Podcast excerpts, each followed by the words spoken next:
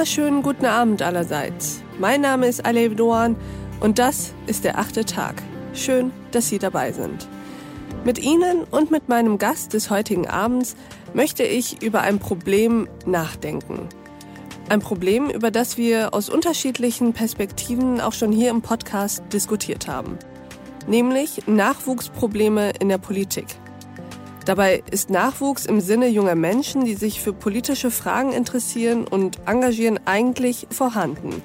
Sie sind politisch interessiert, engagiert, haben Ziele und Forderungen, doch die Art, wie sie diese Inhalte formulieren, wie sie sich vernetzen, austauschen und auch wie sie arbeiten, tja, die unterscheidet sich oft deutlich von den Strukturen in den politischen Parteien.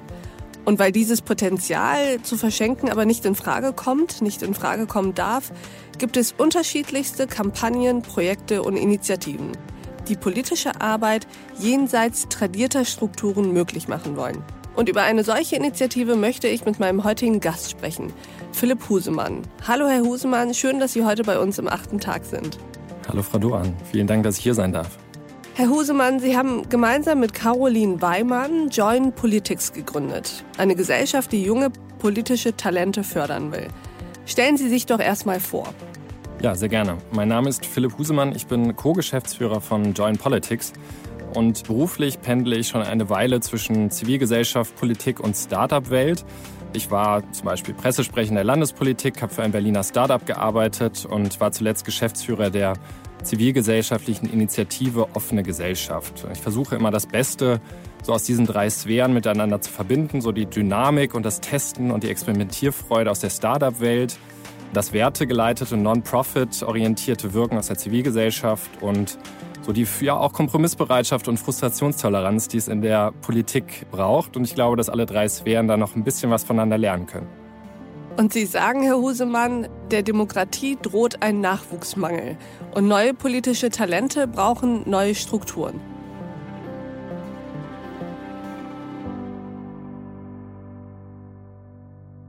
Ja, vielen Dank. Vielleicht vorab geschickt.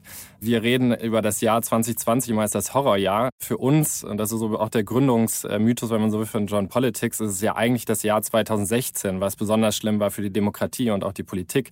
Denn dort erlebten wir erstmals diese extremen Hass- und Lügenkampagne, die mit dazu geführt haben, dass eine demokratische Mehrheit für den Brexit und für Donald Trump gewählt haben.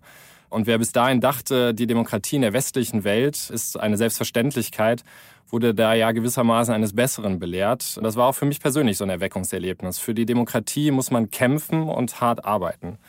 Und es ist ja schon auch so, dass einiges dafür spricht, dass Trump und Brexit als Beispiele nicht die Ursachen, sondern Symptome von sehr viel tiefer liegenden Problemen sind. Etwa die Klimakrise, die Spaltung der Gesellschaft durch extreme soziale Ungleichheit, die Digitalisierung aller Lebensbereiche, die Gewinner und Verlierer fabriziert, der hilflose Umgang äh, mit Flucht und Migration, das sind jetzt ein paar Themenfelder, ließ sich unendlich fortführen. Und all diese Probleme sind positiv formuliert ja die großen Fragen unserer Zeit. Sie sind hochkomplex, betreffen ganz diverse Interessengruppen und sind sehr schwer zu moderieren. Und äh, aus unserer Sicht kommt verschärfend noch hinzu, äh, dass uns ein Nachwuchsmangel in der Politik äh, droht. Wer tut sich das noch an, hört man oftmals, wenn es um politisches Engagement geht. Und da muss man gar nicht auf die große weite Welt gucken, sondern kann in die Kommunen in Deutschland gucken und sehen, was für Hass und Hetze auch Bürgermeisterinnen und Bürgermeister dort erleiden und äh, dass immer weniger Leute auch bereit sind zu sagen, ja, ich werde Bürgermeisterin beispielsweise. Und wenn man dann angerufen wird und es wird gesagt, ihr seid alle alles Nazi-Schweine, ich bring euch um, die ganze Familie wird ausgelöscht, ich weiß, dass ihr zwei Kinder habt, bis dann eines Tages äh, ein Fahrzeug ähm, hier vom Haus parkte und diese Person stieg aus und die Person hatte eine Pistole in der Hand. In dem Moment riefen meine Frau und ich los, alle auf den Boden schmeißen. Es hat ja jeder im Prinzip so viel Angst gehabt, dass er nicht wusste, was er in dem Moment machen sollte.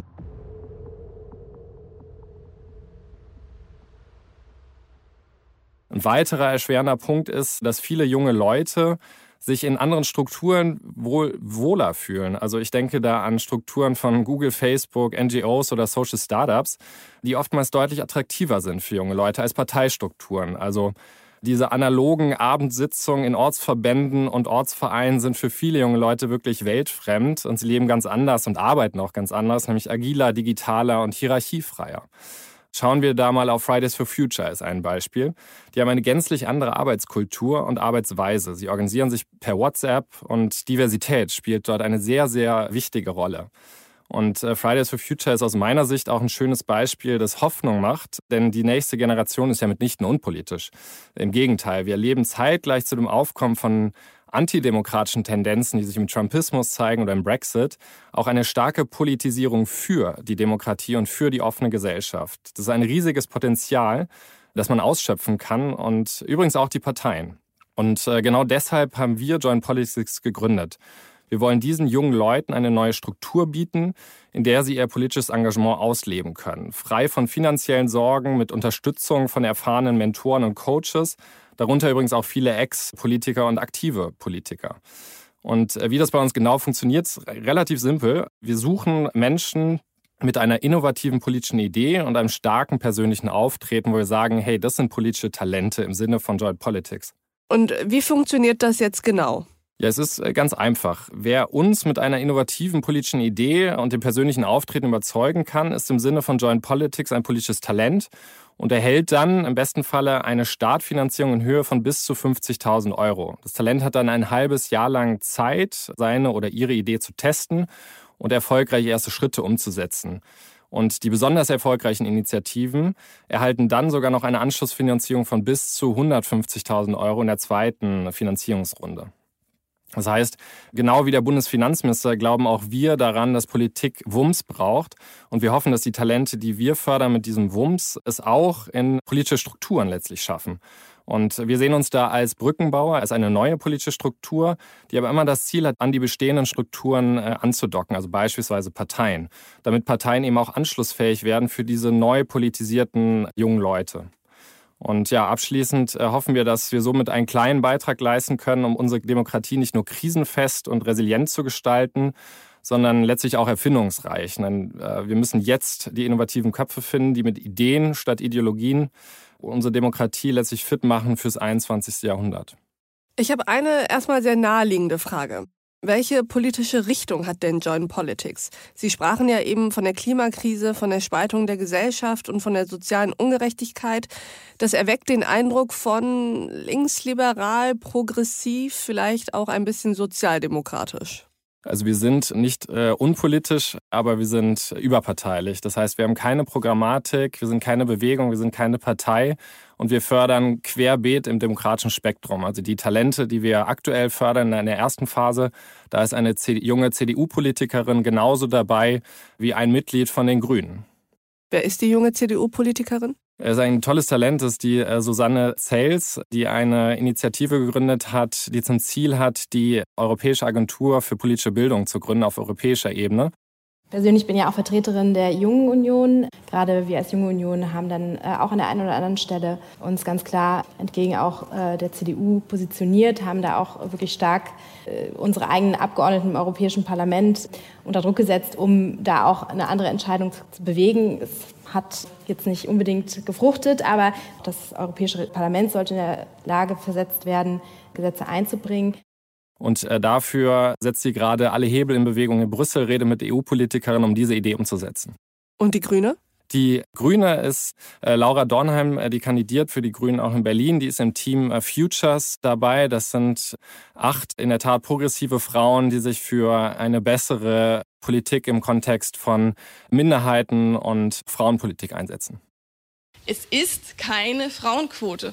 Auch wenn es medial meistens als Frauenquote verkauft wird, also ich kenne kein Gesetzesvorhaben, das sich konkret auf Frauen bezieht. Die gehen alle von Geschlechtergerechtigkeit aus. Und Ziel ist nicht Frauen an die Macht, feministische Weltherrschaft, was auch immer. Gefragt sind ja innovative Ideen. Was können das denn so für Ideen sein? Können Sie ein paar Beispiele nennen? Ja, ein äh, sehr schönes Beispiel ist ähm, die Idee, die gerade in Magdeburg umgesetzt wird von unserem Talent Benjamin Gehne.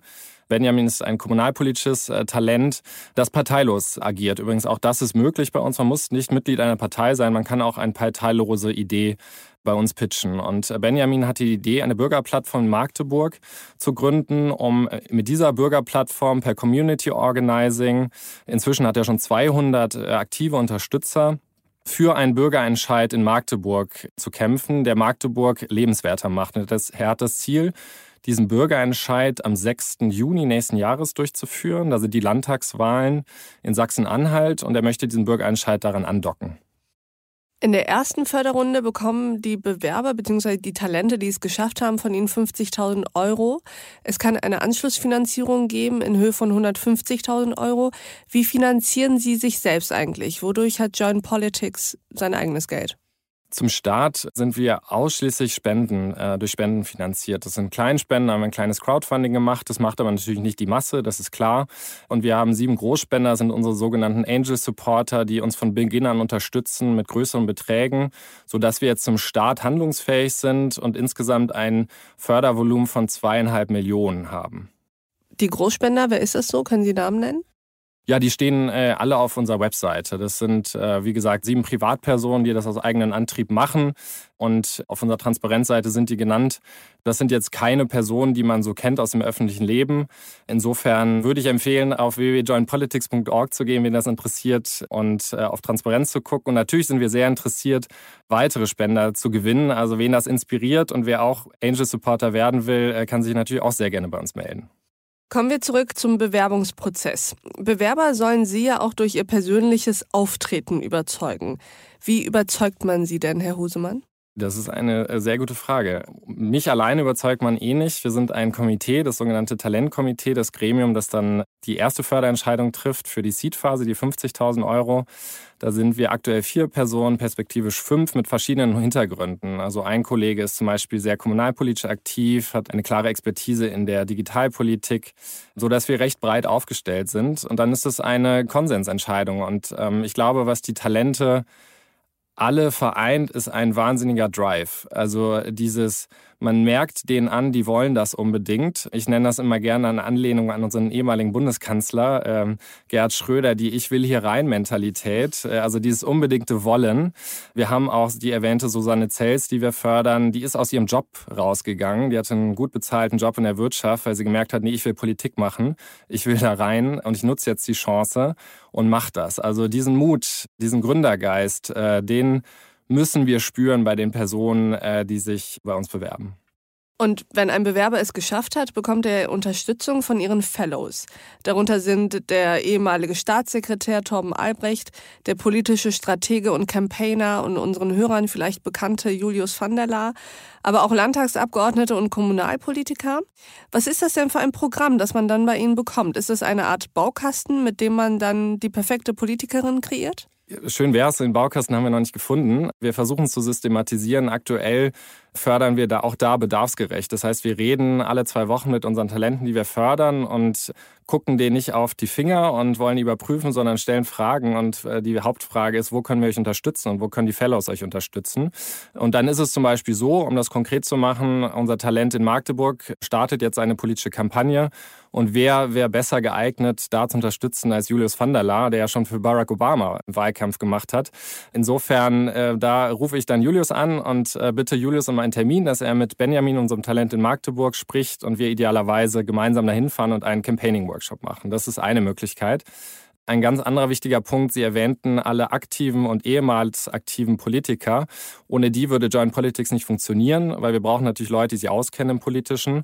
Und deswegen sind wir sehr dankbar, dass dann ein beispielsweise Torben Albrecht oder eine Tanas Falagnas, die ähm, Bezirkspolitikerin ist in Berlin-Pankow, wirklich von der Pike auf erklärt, wie Politik funktioniert. Und zwar in der Bezirksverordnetenversammlung genauso wie im Bundestag oder im Ministerium. Und das sind dann eher klassische Mentorentätigkeiten, erklären, aber auch Türen öffnen, klar. Wie begeistert sind eigentlich die Parteien von Ihnen?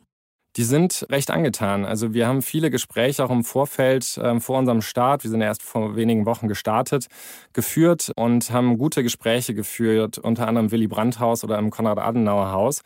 Und es ist sogar so, dass, äh, dass Parteien mit uns kooperieren, weil wir ganz klar gesagt haben, wir sind überparteilich und wir wollen auch Parteitalente fördern. Das ist äh, durchaus möglich und gewollt.